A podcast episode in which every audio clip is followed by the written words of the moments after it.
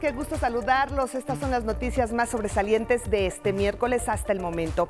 México ha sido respetuoso del TEMEC, responde el presidente a Estados Unidos. El primer mandatario indicó que los cuestionamientos a la política energética del país provienen de grupos como Iberdrola y empresarios voraces que buscan dañar al país.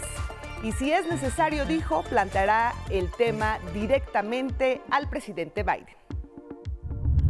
Da resultados la estrategia de seguridad. Así lo afirmó la secretaria de Seguridad y Protección Ciudadana, Rosa Isela Rodríguez, al dar cifras que demuestran la baja en los índices delictivos. El dramático mundo del fentanilo. Se trata de una de las drogas sintéticas más potentes y adictivas y cuyo consumo pueden conducir a la muerte es 50 veces más potente que la heroína y 100 veces más que la morfina. Y en un reportaje especial, ¿por qué tanta furia contra el periodista Julian Assange? En el llamado país de las libertades, Estados Unidos ha emprendido una cacería contra el periodista que, haciendo uso de su libertad, reveló secretos sobre asesinatos, torturas y negocios de políticos y empresarios. En el mundo, verano infernal en Europa sigue observando históricas cifras de calor. En Reino Unido, 40.2 grados. En Escocia, 34.8 grados. Y Portugal superó los 40. Los más de mil muertos que se han registrado son mayoritariamente adultos mayores y ancianos. Y en los deportes, momento histórico para México en el béisbol de las grandes ligas. Este martes, al arrancar el Juego de las Estrellas en el Dodger Stadium, dos mexicanos fueron protagonistas. El tijuanense Alejandro Kirk, catcher abridor de la americana, recibió el lanzamiento del mítico sonorense Fernando El Toro Valenzuela, quien lanzó la primera bola al son del mariachi y la ovación de la fanaticada. Con este resumen, comenzamos nuestro espacio informativo. ¿Cómo están? Muy buenas tardes. Gracias por acompañarnos. Gracias a quienes nos sintonizan en el 95.7 de su FM, la frecuencia de radio del Instituto Politécnico Nacional. Ivonne Cárcova nos acompaña en la interpretación en lengua de señas mexicana. Muchísimas gracias, Ivonne. Y también lo invitamos a que nos siga, nos vea y nos escriba en nuestras redes sociales, Facebook, Twitter, Instagram y nuestra página de 11 Noticias. Esperamos, esperamos sus comentarios. Comenzamos con la información y comenzamos con información porque el presidente Andrés Manuel López Obrador aseguró que la política energética de nuestro país no viola el TEMEC firmado con Estados Unidos y Canadá, que pidieron iniciar un proceso de consulta. Aquí la información completa. El gobierno de México no ha violado en ningún momento los acuerdos en materia de energía establecidos en el Tratado de Libre Comercio, sostuvo hoy el presidente Andrés Manuel López Obrador, al responder a la solicitud de Estados Unidos para que se revise nuestra política energética en el marco del TEMEC. No hay ninguna violación al tratado.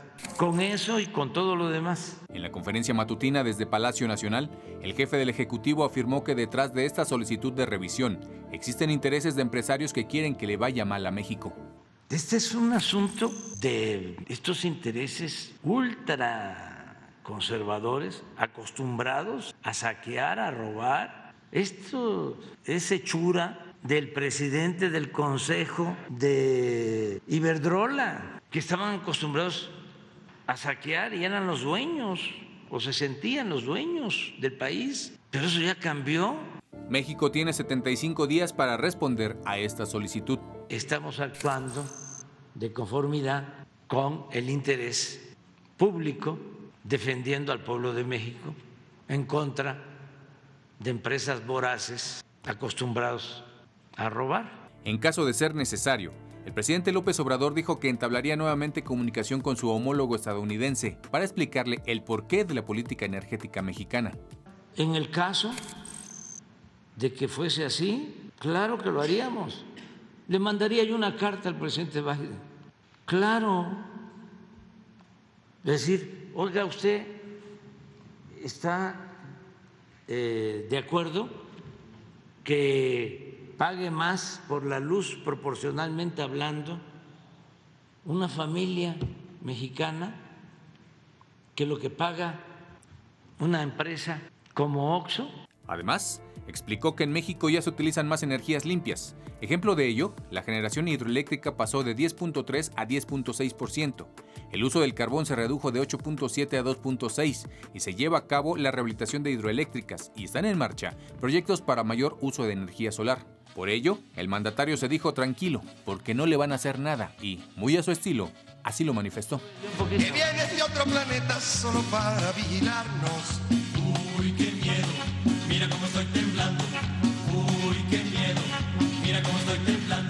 11 Noticias. Atlante Muñoz.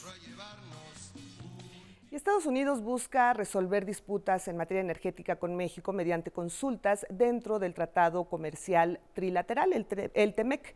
La representante comercial de Washington, Catherine Tai, consideró que ciertas medidas en México socavan a empresas estadounidenses y la energía producida en Estados Unidos a favor de la Comisión Federal de Electricidad y Petróleos Mexicanos. Aseguró que estos cambios afectan los intereses económicos de Estados Unidos y desincentivan la inversión de los proveedores de energía limpia, así como de las empresas que buscan comprar energía limpia y confiable.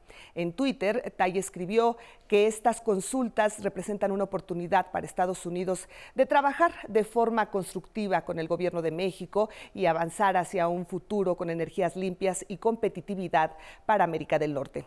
Canadá dijo estar de acuerdo con la Casa Blanca en que estas políticas son inconsistentes con las obligaciones de México en el TEMEC. Iniciará sus propias consultas con nuestro país en materia energética. Y en otro tema de la mañanera, la Secretaría de Seguridad y Protección Ciudadana dijo que los índices delictivos van a la baja. Durante junio pasado, se registró la incidencia delictiva más baja de los últimos cinco años en México, debido a la estrategia en materia de seguridad impulsada por el gobierno federal, afirmó la secretaria de Seguridad y Protección Ciudadana, Rosa Isela Rodríguez. En relación con la incidencia delictiva eh, de los delitos del fuero federal, Aquí se ve una reducción de 25.1%. Recordar que al inicio de esta administración se cometían 9.062 delitos del fuero federal y en junio se registran 25.1% menos. Rosa Rodríguez informó que uno de los delitos de mayor impacto es el homicidio, que en los primeros seis meses de este año registró una reducción de 9.1% en relación al mismo periodo del año pasado. Detalló que el 49% de este delito se presenta en Guanajuato, Michoacán, Baja California, Estado de México, Jalisco y Chihuahua. Asimismo, se informó que en los 50 municipios considerados prioritarios por la inseguridad también se dieron buenos resultados. Hay que decir que de los 50 municipios prioritarios a los que en el que se concentra una gran cantidad de homicidios. Hubo una disminución de 14.5% del semestre de 2022 contra el semestre del 2021. Esto quiere decir que en 34 municipios se registró una disminución de 24% y en 16 municipios se registró un incremento de 19%. Rosa Isela Rodríguez añadió que los feminicidios también van a la baja en México. En el caso de feminicidio, eh, bajó 20% también respecto de nuestro máximo histórico del 2021. Eh, seguimos trabajando de manera preventiva y también en, en las sanciones de los feminicidas en otros delitos, se dio a conocer que el delito de secuestro disminuyó 73% y el de robo de vehículo 47.3%. 11 Noticias. Atlante Muñoz. Vamos ahora a notas metropolitanas. Esta mañana, tras 24 horas de audiencia, el juez de control José Luis Palacios vinculó a proceso al exdirector del proyecto Metro, Enrique Orcasitas, y a siete imputados más por el desplome de un tramo de la línea 12 del Metro de la Ciudad de México. Los delitos, homicidio culposo, lesiones y daño a propiedad ajena. Un año y dos meses después de la tragedia ocurrida en mayo del año pasado, que dejó 26 fallecidos y más de un centenar de heridos, los acusados enfrentarán la justicia llevando sus procesos en libertad. Eh, la vinculación a proceso es por estos 26 homicidios, pero es culposo. Algo que hasta este momento la asesoría jurídica no está de acuerdo. Pues es obvio que si se tenía conocimiento es un dolo eventual, no es un dolo directo. En las próximas horas se definirán las medidas cautelares para los responsables, es decir, si firmarán cada 15 días o se les pondrá un brazalete electrónico. En otro caso más que lamentable, se pudo haber evitado la muerte de Luz Raquel, la activista que pereció ayer a consecuencia de las quemaduras que sufrió después de que un hombre le rociara alcohol y le prendiera fuego en plena vía pública en Zapopan, Jalisco. El colectivo hashtag Yo Cuido México denunció una serie de omisiones por parte de las autoridades jaliscienses. La mujer de 35 años denunció ser víctima de amenazas y agresiones en repetidas ocasiones por parte de su vecino molesto por el ruido que hacía su hijo, un menor con autismo. Estas denuncias, señala el colectivo, fueron ignoradas por las autoridades al considerar que eran pleitos de vecinos y nunca le fueron proporcionadas medidas de protección. El pasado 16 de julio, Luz se encontraba en un parque cuando fue rociada con alcohol y uno de los autores materiales del ataque le prendió fuego causándole graves quemaduras. Previamente en redes sociales, Luz Raquel había denunciado que era víctima de amenazas en las que le advirtieron que la iban a quemar viva. La Fiscalía Estatal informó que ahora sí ya inició una carpeta de investigación por el delito de feminicidio y se comprometió a brindar atención médica y terapias a su hijo al cuidado de su abuela. Ante la inacción del gobierno de Jalisco, colectivos feministas se manifestarán en la representación de este Estado aquí en la Ciudad de México. Y en más información del país, asesinan a activista en Oaxaca. En el municipio de Jocotlán, Oaxaca, fue asesinado a tiros Álvaro Sebastián Ramírez, activista y expreso político, que pasó casi 20 años en prisión acusado de pertenecer al Ejército Popular Revolucionario. Hasta el momento no hay detenidos. En Nuevo León, habitantes del municipio de Montemorelos bloquearon la carretera nacional para manifestar su oposición al proyecto del gobierno estatal de extraer agua del río Pilón y abastecer a la zona metropolitana de Monterrey. Hay seis detenidos. También en Nuevo León, Mario Escobar, padre de Devani, organizaciones civiles y activistas pidieron la destitución de los funcionarios estatales involucrados en las primeras investigaciones del asesinato de la joven y en las que se concluía que murió al caer a una cisterna. Esto después de que la tercera necropsia, realizada por expertos independientes y encabezada por el Instituto de Ciencias Forenses de la Ciudad de México, determinara que Devani murió por asfixia por sofocación. 11 Noticias, Arnold Gutiérrez. Y la secretaria de Educación Pública Delfina Gómez, el senador Higinio Martínez, el presidente municipal de Catepec Luis Fernando Vilchis y el director general de aduanas Horacio Duarte fueron los mejor posicionados en la primera ronda de encuestas de Morena para seleccionar a su candidato a gobernador para las elecciones 2023 en el Estado de México. Durante la presentación de los resultados, la diputada Ivonne Cisneros, integrante de la Comisión de Encuestas del Partido Guinda, detalló que este ejercicio se realizó vía telefónica con 1.200 llamadas efectivas. Morena reportó en cabeza las preferencias electorales con un promedio del 34%, mientras que en el segundo lugar se encuentra el PRI con un rango del 12 al 15%. El presidente nacional de Morena, Mario Delgado, subrayó que los aspirantes ganadores en esta primera etapa se someterán a una segunda encuesta en la que se evaluarán sus cualidades. De ahí saldrá el precandidato o precandidata final.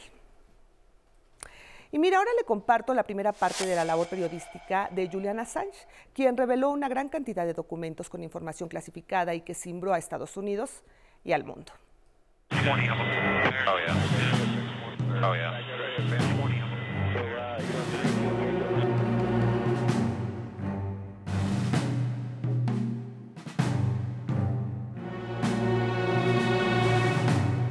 Y quedó demostrado el programador, periodista y activista en Internet, Julian Assange, enseñó al mundo que se puede enfrentar con la verdad a la fuerza política y militar más grande del mundo. Julian Assange y su colaboradora Chelsea Manning hicieron públicos el conjunto de documentos más grande de la historia, poniendo en jaque al gobierno estadounidense. Se trató de miles de cables, videos, correos electrónicos y documentos clasificados como secretos que salieron a la luz en su plataforma Wikileaks, dando acceso al público a toda esta información. Lo que Julian Assange busca es encontrar estos documentos que dentro de su propia eh, ideología los gobiernos no quieren que sus ciudadanos conozcan, que son de interés público y tratar de ponerlos eh, en, en, ¿cómo se llama?, en perspectiva para que la gente lo conozca. Aunque Wikileaks comenzó a operar desde 2006, hasta 2010 cobró notoriedad en todo el mundo con la filtración de este video.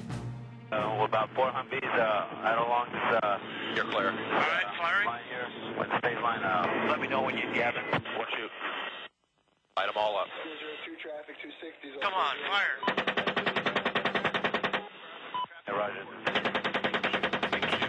Un ataque militar de las tropas estadounidenses en Bagdad, disparando contra civiles, entre ellos dos reporteros de la agencia Reuters. Se publicó acompañado de documentos que revelan más ataques, actos de tortura y órdenes para acabar con todo lo que se pusiera enfrente de las tropas norteamericanas. A partir de ese entonces, Julian Assange se convirtió en el enemigo público número uno de Estados Unidos e inició una persecución en su contra. En agosto de 2012, el gobierno del entonces presidente de Ecuador, Rafael Correa, anunció que le otorgaría asilo diplomático y lo resguardó siete años en la embajada de ese país en Inglaterra, hasta que al dejar Correa el cargo, le fue retirado el asilo y el 11 de abril de 2019 fue detenido por las autoridades británicas dentro de la embajada en respuesta a una petición de extradición del gobierno estadounidense. Desde ese día y hasta hoy, Julian Assange se encuentra preso en Londres a la espera de ser extraditado a Estados Unidos. 11 Noticias, Axel Meneses.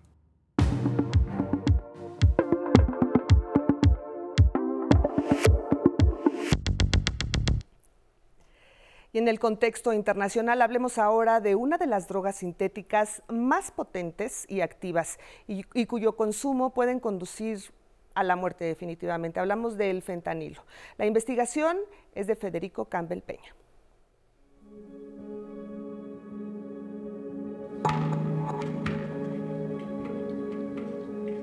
El fentanilo es la droga sintética de uso más generalizado que ha invadido el mercado.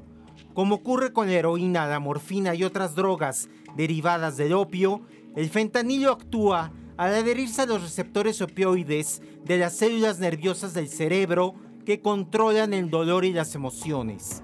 Es 50 veces más potente que la heroína y 100 veces más que la morfina. Con un consumo frecuente el cerebro se adapta a la droga causando una adicción similar a otros opioides y efectos como sedación, somnolencia y náuseas. Es un problema de farmacodependencia que no va a la baja, pero que se ha vuelto un problema a la alza en incremento de aproximadamente hasta el 110% anual de casos que se suman por el mal uso y el mal consumo de este medicamento. La sobredosis provoca confusión, sedación, problemas para respirar y pérdida del conocimiento. Además reduce la cantidad de oxígeno que llega al cerebro, hipoxia, que puede llevar a un estado de coma, causar daños cerebrales y la muerte. No se comunican las neuronas que regulan el ritmo respiratorio y el ritmo cardíaco y el paciente intoxicado entra en un estado de coma y posteriormente pues puede generarse un paro cardiorrespiratorio. Es fácil caer en una sobredosis con una mínima cantidad ingerida. La dosis mortal del fentanilo es de 2 miligramos. O sea, eh, estoy hablando de 2 granos de sal. En los casos de sobredosis es común que el adicto rechace la asistencia médica. Cuando tienen una sobredosis se apagan de tal forma que la gente que los rodea cree que están frente a un paro cardíaco. Finalmente estaba consciente cuando llegamos y tal como sucede en la mayoría de los casos, rechazó la atención ofrecida. ¿Por qué? Porque no quieren ir al hospital. La Agencia Federal de Control de Drogas de Estados Unidos aprobó comercializar la ofexidina, medicamento no opiáceo, para reducir los síntomas de abstinencia a este opioide. Y cuando se retira el medicamento, esa baja de dopamina es la que va a desencadenar el famoso síndrome de abstinencia. Mañana le contaremos cómo las personas se vuelven adictas al fentanilo. 11 Noticias, Federico Campbell Peña. Y en otras noticias, Europa vive un verano infernal que ha registrado cifras históricas. En Reino Unido los termómetros llegaron a los 40.2 grados. En Escocia tocó los 34.8 grados, mientras que en Portugal superaron los 40. El presidente del gobierno español, Pedro Sánchez, rectificó la cifra de muertos por el calor y lo redujo a 510 registrados del 9 al 18 de julio durante su visita a Aragón, región severamente afectada por los incendios ante los días tan difíciles y duros que nos quedan por delante en esta ola de calor, Lo que sí que pido a los ciudadanos es que extrememos nuestra precaución. De los 510, 321 son personas mayores de 85 años, 121 tienen entre 75 y 84 y otros 44 entre 65 y 74 años. En Francia, donde el calor comienza a ceder, los incendios consumieron desde el 12 de julio más de 20 mil hectáreas en el departamento de Gironda. Ahí el presidente Emmanuel Macron rindió homenaje a las fuerzas que trabajan en la extinción del fuego. Desde el inicio de los incendios, casi 37 mil personas han abandonado sus hogares. En Grecia, unos 500 bomberos luchan contra el fuego en cuatro suburbios donde habitan 90 mil personas. Los vientos de más de 100 kilómetros por hora esparcieron el humo hasta la isla de Creta, mientras en Estados Unidos 100 millones de personas están bajo advertencia de calor excesivo desde New Hampshire hasta California, según el Servicio Nacional de Meteorología. Y más del 80% de la población experimentará temperaturas superiores a los 32 grados. Vámonos ahora a Reino Unido, donde el exministro de Finanzas, Finanzas Rishi Sunak y la canciller Liz Truss quedaron definidos como candidatos para primer ministro. En las próximas semanas, los 200.000 afiliados del Partido Conservador deberán elegir a su nuevo líder, quien se convertiría en el sucesor de Boris Johnson. Esto se anunciará el 5 de septiembre. La Unión Europea aprobó el embargo a las importaciones de oro de Rusia, incluidas joyas. Además, congelará los activos del banco ruso Sberbank y añadirá a su lista negra a varias personalidades y entidades. El objetivo es completar los seis paquetes de sanciones contra Moscú desde que empezó la ofensiva rusa en Ucrania. En este contexto, el presidente de Ucrania, Volodymyr Zelensky, pidió a sus aliados más sanciones y que aceleren el suministro de armas a su país, luego que Rusia anunciara que sus objetivos se extenderían más allá del este ucraniano. En Sri Lanka, Ranil Wickremesinghe se convirtió en el nuevo presidente tras la renuncia de Gotabaya Rajapaksa. El nuevo mandatario obtuvo el apoyo del partido del clan Rajapaksa, el más importante del Parlamento, aunque no tiene el de la gran parte de la población. Gobernará hasta noviembre de 2024.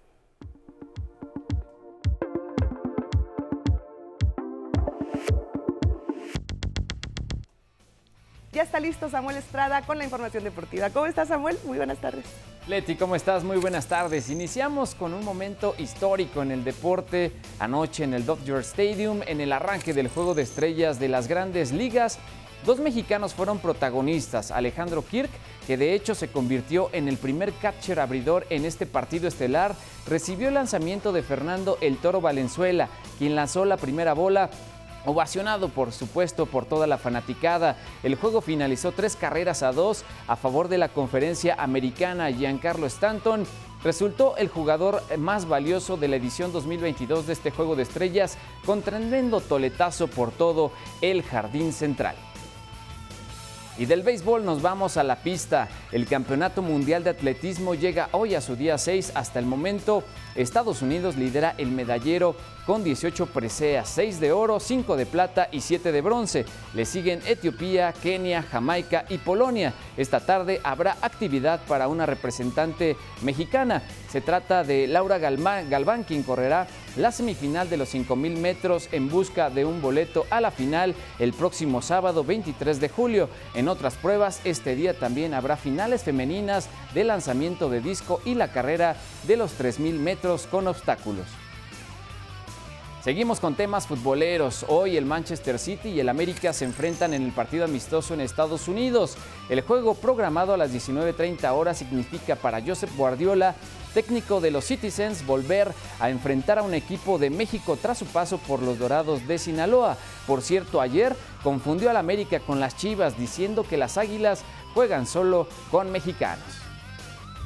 La Liga MX dio a conocer a sus convocados para el Juego de Estrellas 2022 el próximo 10 de agosto ante los mejores de la MLS. Destacan siete futbolistas del Atlas y serán dirigidos también por el técnico rojinegro Diego Coca. Del lado de la MLS será Bob Bradley, el entrenador del Toronto FC, quien los dirija.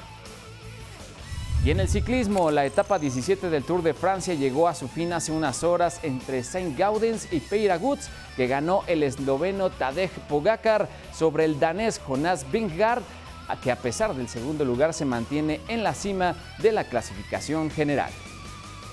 Leti es todo en los deportes. Buenas tardes. Muy buenas tardes, muchísimas gracias Samuel. Y sí que fue muy emocionante ver a estos dos mexicanos ayer en el Juego de las Estrellas. Bueno, ahora vamos a los espectáculos. La banda de rock DLD se presentará el 13 de agosto en el Palacio de los Deportes en la Ciudad de México. Vamos a ver los detalles de su sencillo El accidente. A través de su música, la banda mexicana de rock DLD busca transmitir un mensaje de reflexión por enfrentarse a los obstáculos de la vida, idea que plasma en su sencillo El accidente, incluido en su nuevo disco 8.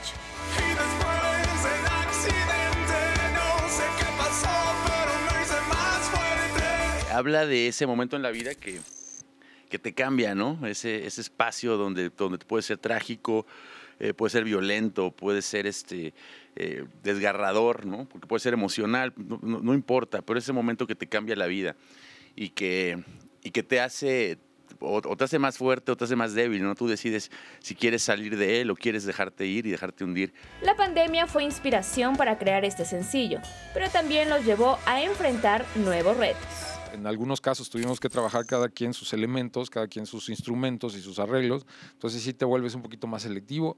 Es diferente, es una fórmula distinta de alguna manera. Por una trayectoria de más de 20 años, esta agrupación originaria del Estado de México se presentará por segunda ocasión este 13 de agosto en el Palacio de los Deportes y continuará su gira por el resto del país. Con imágenes de David Ramírez, 11 Noticias, Paola Peralta. Y es así como llegamos ya al final de este espacio informativo. Muchísimas gracias por acompañarnos. Espero que tenga muy buen provecho, disfrute mucho su tarde. Y bueno, pues yo lo voy a dejar con esta bella postal en la que un pulpo, ahí lo estamos viendo, y un pez globo, que ya viene más adelante. Ahorita lo vamos a ver. Bueno, pues ahí lo tiene, ahí tiene usted al hermo- Ay, miren nada más. Bueno, pues interactúan, interactúan amistosamente con los humanos. Ahí está. Qué emoción poder tocarlos. Bueno, pues ya lo vimos, se encuentran en las profundidades del mar. Qué maravilla de naturaleza. Bueno, gracias por acompañarnos. Lo invitamos a que continúe en la señal del 11 y espero, lo invito a que me acompañe a las 9 de la noche en el noticiario nocturno. Vamos a tener más información para usted. Gracias. Hasta el rato.